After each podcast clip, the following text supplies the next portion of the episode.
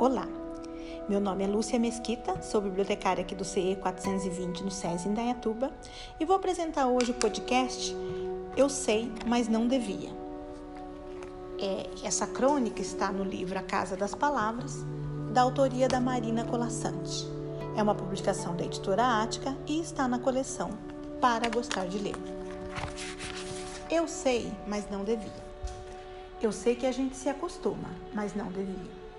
A gente se acostuma a morar em apartamentos de fundos e a não ter outra vista que não as janelas ao redor.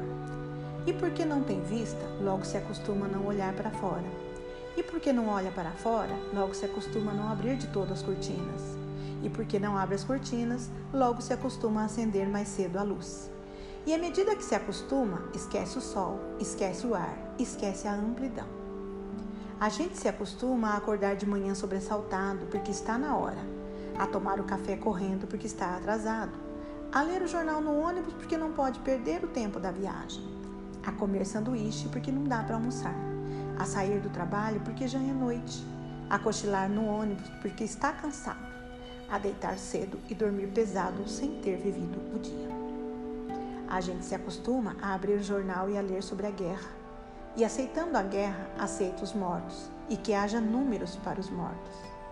E aceitando os números, aceita não acreditar nas negociações de paz. E aceitando as negociações de paz, aceita ler todo dia da guerra, dos números, da longa duração.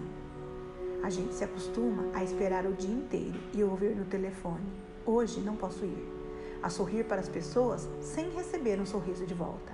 A ser ignorado quando precisa tanto ser visto.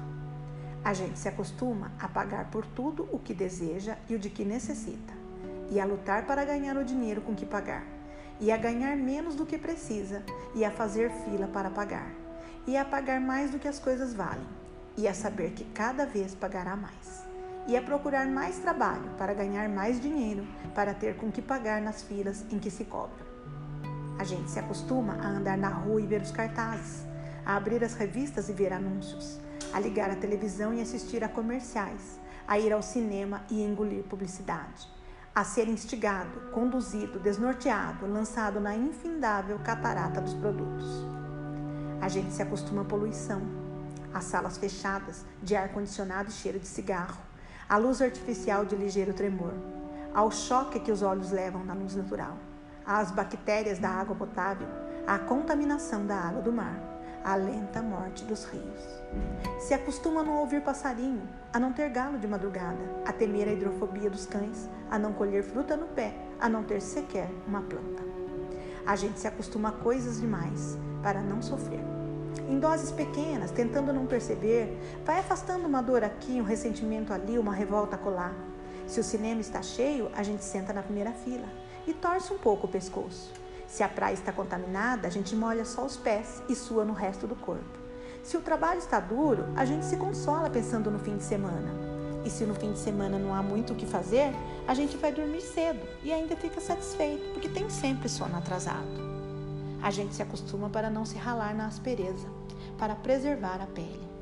Se acostuma para evitar feridas, sangramentos, para esquivar-se de faca e baioneta, para poupar o peito. A gente se acostuma para poupar a vida que aos poucos se gasta e que gasta de tanto acostumar se perde de si mesma. Muito obrigada.